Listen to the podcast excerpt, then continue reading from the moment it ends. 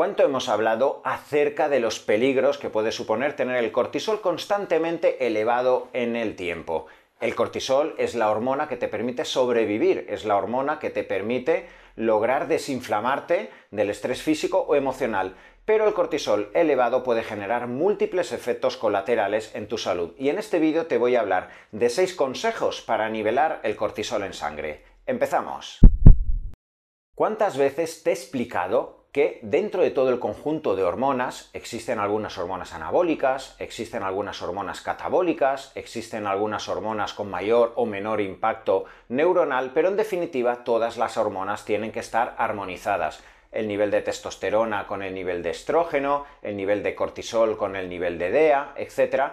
Y en muchas ocasiones hemos hablado del cortisol, esa hormona liberada por la cápsula suprarrenal y que te permite ser eficiente para enfrentarte a tu día a día, al estrés físico, al entrenamiento, al déficit calórico. Es la hormona que te permite eh, tener un control inmune ante las infecciones, etc. Es la hormona que te pinchan en cierto modo cuando te ponen cortisona porque tienes una alergia. Sin cortisona nos moriríamos. El problema es que liberar cortisol constantemente en sangre por parte de la cápsula suprarrenal para lograr enfrentarte a tu día a día que te genera estrés físico y emocional puede dar lugar a efectos colaterales en tu salud. El cortisol es catabólico, te rompe masa muscular, a largo plazo te genera sarcopenia, el cortisol te inmunodeprime, el cortisol es neoglucogénico, es decir, te eleva la glucosa a expensas de aminoácidos musculares, lo que a largo plazo te puede generar resistencia a la insulina, síndrome metabólico, diabetes tipo 2, el cortisol es desastroso en el sistema nervioso, va a hacer que estés deprimido, olvidadizo, etc. El cortisol te puede generar múltiples desequilibrios a nivel del territorio gastrointestinal, generando disbiosis, predisposición a permeabilidad intestinal, etc. Y es por ello muy importante que tengamos en cuenta que necesitas, sí, sin lugar a dudas, el cortisol, pero tenemos que tener mínimas herramientas que nos permitan modularlo y controlarlo para que no nos genere a largo plazo esos estragos físicos. Primer consejo para modular el cortisol en sangre. Controla tu dieta. Y aquí básicamente lo que tienes que saber es que el déficit alargado en el tiempo de calorías o el déficit en algunas ocasiones de la incorporación adecuada de hidrato de carbono, sobre todo en aquellos que hacéis mucho ejercicio y quizá no estáis del todo keto adaptados, es decir, no sabéis usar la grasa como fuente energética, puede generar que el organismo, para adaptarse a esa situación hostil donde le faltan calorías para tirar hacia adelante, tenga que liberar tanto cortisol que acabemos generando muchas de las consecuencias derivadas del exceso de cortisol, pérdida de masa muscular, ralentización del metabolismo, pérdida, bajada de la tasa metabólica basal, con lo que cuántas son las personas que llegado ese momento donde llevan meses haciendo dieta, cortando calorías, al principio les va todo bien, con un ayuno intermitente, con una cetosis, con deporte, con todo genial, he bajado 8, 12, 14 kilos, aparentemente ha mejorado mi composición corporal, pero llega un punto de inflexión donde todo empieza a empeorar, me empiezo a hinchar, estoy acumulando más grasa abdominal, estoy más débil, más cansado, corto aún más calorías, hago más deporte. Y lo que está ocurriendo es que no es que el ayuno intermitente sea malo, no es que la cetosis sea mala, no es que el deporte sea malo, sino que lo estás haciendo de forma tan extrema que para sobrevivir tu organismo está liberando tanto cortisol que fíjate, lo último que quieres, el cortisol te está rompiendo masa muscular, esto te está generando sarcopenia, pérdida de tasa metabólica basal y vaya, te has acabado recortando 400 calorías más, pero sigues entrenando lo mismo. Y además sigues echándole narices para hacer tus ejercicios de hipertrofia, porque sabes que la musculatura es muy buena para la composición corporal, pero el cortisol te está destrozando. En muchas ocasiones, llegados a este momento, simplemente una incorporación de 500, de 600 calorías durante unas cuantas semanas, una mayor incorporación de hidrato de carbono tras el entrenamiento muscular para favorecer el anabolismo, el pico de insulina que favorezca la entrada de aminoácidos. Esto te va a generar cierta recomposición corporal, llenado de glucógeno, que tu musculatura esté hidratada, que no tengas esa liberación de cortisol constantemente. Esto va a hacer que tu sistema nervioso se relaje, que puedas dormir mejor por la noche porque tu organismo no se siente en fase hostil. ¿Cuántas veces habré visto esto, cortisol muy elevado, en personas que llevan un déficit calórico y pautas muy extremas y es simplemente relajarnos un poco, entrenar algo menos, meter más carbohidratos cuando toca, post-entrenamiento y la persona otra vez acelera el metabolismo, se deshincha, etc. ¿Por qué? Porque de nuevo, otra vez tu musculatura es más funcional, has recuperado glucógeno, entrenas más fuerte, quemas más y esa ganancia de masa muscular en cierto modo te va a generar esas adaptaciones metabólicas que favorecen un control del cortisol. Segundo consejo para modular tu cortisol. Controla tu presión arterial. Y fíjate, en este caso no te digo que estés pendiente de que tu presión arterial esté muy elevada tenemos que estar pendientes de que la presión arterial no caiga. En muchas ocasiones, gente que puede estar sin hidrato de carbono, sin hidratarse, sin controlar los minerales adecuados, la ingesta de sodio, con dietas cetogénicas donde no haya carga de glucógeno y no acumulamos líquido, es posible que caiga tanto la presión arterial que el organismo, para compensar, sobre todo por la mañana, tenga que elevar mucho el cortisol. Esto nos va a generar una elevación gracias al cortisol de la presión arterial, el cortisol tiene cierta función mineral corticoide, permite retener sodio, minerales en el plasma sanguíneo para retener líquido y favorecer que haya una presión arterial adecuada que favorezca la llegada de sangre, de oxígeno, de nutrientes a los tejidos cuando entrenas, cuando estás teniendo un rendimiento cognitivo, etc. Así que si te levantas por la mañana, llevas mucho tiempo arrastrando una presión arterial baja y ni eres consciente, por múltiples circunstancias, Puede ser incluso por algunos fármacos que estés tomando que te bajen la presión arterial, betabloqueantes, eh, diuréticos, etc. Pues esto tendrás que vigilarlo. Si tu cetosis es muy extrema, has bajado mucho peso, eres una persona que está entrenando Ironman y no te hidratas de forma correcta o no tomas los minerales. Esto puede generar un impacto en tu organismo de forma que la cápsula suprarrenal libere cortisol, sobre todo por la mañana, para compensar la presión arterial. Evidentemente, simplemente regulando la adecuada nutrición, la hidratación, los minerales, todo un poco lo que hemos hablado también en el primer punto, va a permitir modular y favorecer el nivel correcto de cortisol. Tercer consejo para modular el cortisol. Ten una correcta higiene del sueño.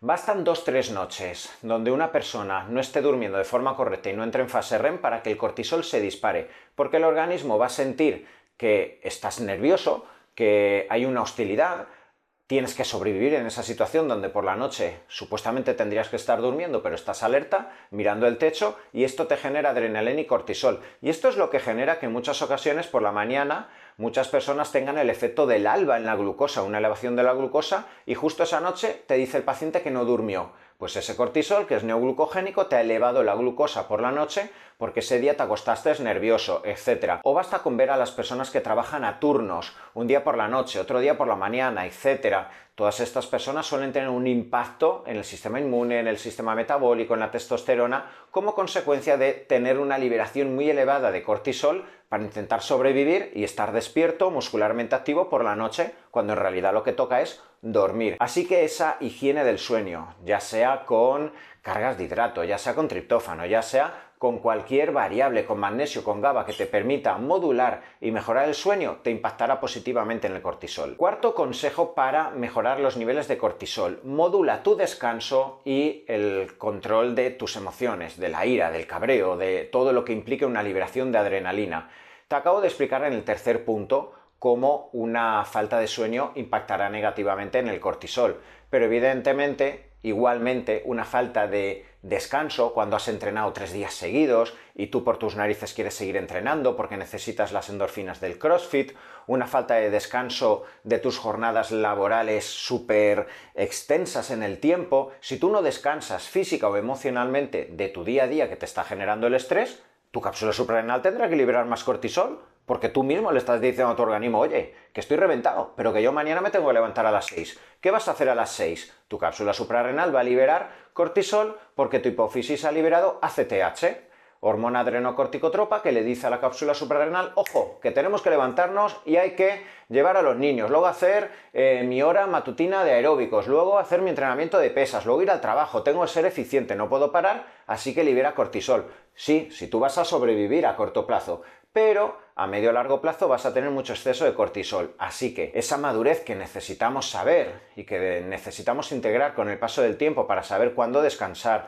cuándo ir a un quiropráctico, cuándo tomarme vacaciones, cuándo descansar absolutamente el entrenamiento, indirectamente va a favorecer el control del cortisol. Quinto consejo para modular el nivel de cortisol. Ten una composición corporal adecuada. ¿Por qué? Tener una composición corporal adecuada implica tener un porcentaje de grasa adecuado, no más allá del 15% en hombres, 25% en mujeres, e implica tener una masa muscular solvente. Y esto a medio o largo plazo va a impactar muchísimo en el sistema inmune. Cualquier persona que tenga una composición corporal desequilibrada, con mucha acumulación de grasa abdominal, con resistencia a la insulina, con inflamación de esa grasa visceral, tendrá en cierto modo una inflamación crónica de bajo grado, una alteración en la funcionalidad del sistema inmune y por eso tantas personas con resistencia a la insulina o síndrome metabólico tienen inflamación corporal. Y siempre que exista una inflamación hay mayor nivel de cortisol. Cortisol para sobrevivir ante esa inflamación y ese dolor muscular, articular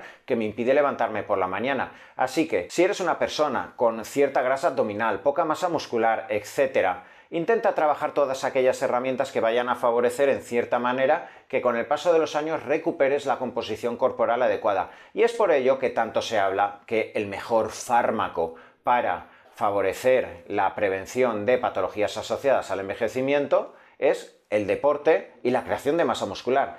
Este tipo de herramienta realmente es la que nos va a permitir enfrentarnos muchísimo mejor al envejecimiento y al control del cortisol. Sexto consejo que te doy para poder modular correctamente el control del cortisol. Balance hormonal. En muchas ocasiones pueden existir variables hormonales que pueden ser congénitas, etcétera, que pueden estar implicando inflamación, alteraciones metabólicas que son compensadas con el exceso de cortisol. En este caso, si eres una mujer, asegúrate de recuperar, si tienes una menorrea hipotalámica, tu ciclo menstrual, puede ser que te falte progesterona, que no tengas los picos adecuados de estrógeno, y quiero que sepas que esta falta de coherencia de los ciclos menstruales, de liberación de estrógeno, progesterona, o si tienes una menopausia, la falta de estrógeno y progesterona en estos años, puede impactar negativamente en el cortisol. Y aquí, por ejemplo, si eres una mujer eh, que tras la menopausia tienes unos niveles muy elevados de cortisol, las terapias de reposición te pueden ayudar. Los niveles de testosterona tanto en hombres como mujeres serán muy importantes porque esta hormona por antonomasia es la hormona más anabólica que tenemos en el cuerpo, pura y dura salvando la insulina, que también es una hormona tremendamente anabólica. Pero la testosterona va a compensar muchísimo el cortisol. Es por ello que en deportistas el mejor parámetro que nos define si la persona está muy estresada es la variable testosterona-cortisol. Así que de nuevo, si eres un hombre o mujer con unos niveles muy bajos, acude un endocrino, un urólogo si eres hombre, ginecólogo si eres mujer y plantea herramientas también a través de la alimentación, de la gestión del estrés o una terapia de reposición de testosterona, si eres una persona por encima de los 50 años, para controlar el cortisol.